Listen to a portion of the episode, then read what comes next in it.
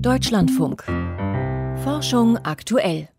Die Planeten Uranus und Neptun auf den Außenbahnen unseres Sonnensystems bestehen zum Großteil aus gefrorenem Wasser und Methan. Einen Kern aus Eisen wie die Erde haben sie nicht. Was die Frage aufwirft, woher kommt denn dann das Magnetfeld der beiden Eisplaneten? Ein extremes Laborexperiment am Geoforschungszentrum Potsdam liefert nun neue Erklärungsansätze. Details von Frank Rotelüschen. Am liebsten würde er eine Weltraumsonde tausende von Kilometern tief ins eisige Innere von Uranus oder Neptun schicken. Doch das geht nicht. Dort herrscht ein Druck von Abermillionen Atmosphären und der würde jede Raumsonde im Nu zerquetschen. Deshalb setzt Sergei Lobanov auf eine andere Strategie. Er versucht die Extrembedingungen im Inneren der Eisriesen im Labor nachzubauen. Stellen Sie sich vor, Sie haben Diamanten wie die aus Eheringen. Diese Diamanten sind so geschliffen, dass sie an ihrer Spitze eine kleine flache Oberfläche haben. Presst man zwei solcher Diamanten genau aufeinander, lässt sich eine kleine Eisprobe, die zwischen ihnen eingezwängt ist, mit enormem Druck zusammenpressen, mit mehreren Millionen Atmosphären.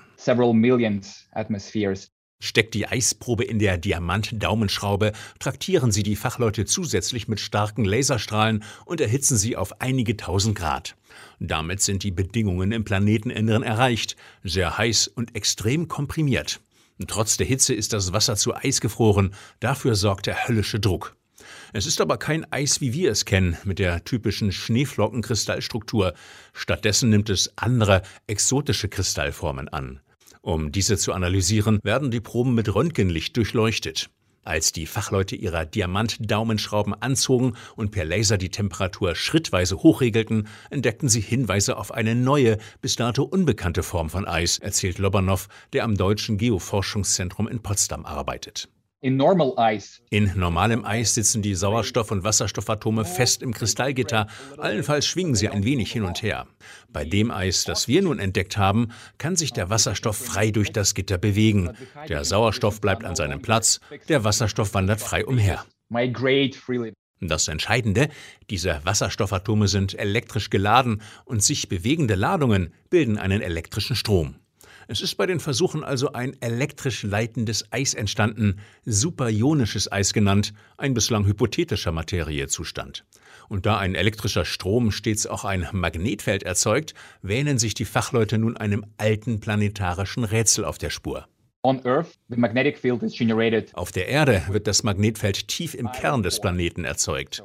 Die Magnetfelder von Uranus und Neptun sehen dagegen so aus, als würden sie im oberen Drittel der Planeten entstehen. Das superionische Eis könnte da eine wichtige Rolle spielen, aber auch eine spezielle Form von Wasser. Das superionische Eis könnte die eigenartigen Magnetfelder von Neptun und Uranus zumindest zum Teil erklären, vermutet das Team. Der andere Teil könnte von einer ionischen, also gut stromleitenden Form von Wasser herrühren, das es in den oberen Schichten der Planeten zu geben scheint, also dort, wo der Druck nicht mehr ganz so extrem ist. Das Wasser scheint im oberen Drittel von Uranus und Neptun elektrisch leitend zu sein. Und vielleicht ist diese elektrische Leitfähigkeit so hoch, dass sie einen Großteil ihres Magnetfelds erzeugt. Also, zwar scheinen die Fachleute der Ursache für das Magnetfeld der Eisriesen ein gutes Stück näher gekommen zu sein, doch welche der beiden Materiezustände, superionisches Eis oder ionisches Wasser, der Hauptverantwortliche für das Geschehen ist, werden künftige Versuche verraten müssen, die Sergei Lobanov und seine Leute schon planen. Frank Rotelüschen über superionisches Eis erzeugt unter extremen Bedingungen am Geoforschungszentrum Potsdam.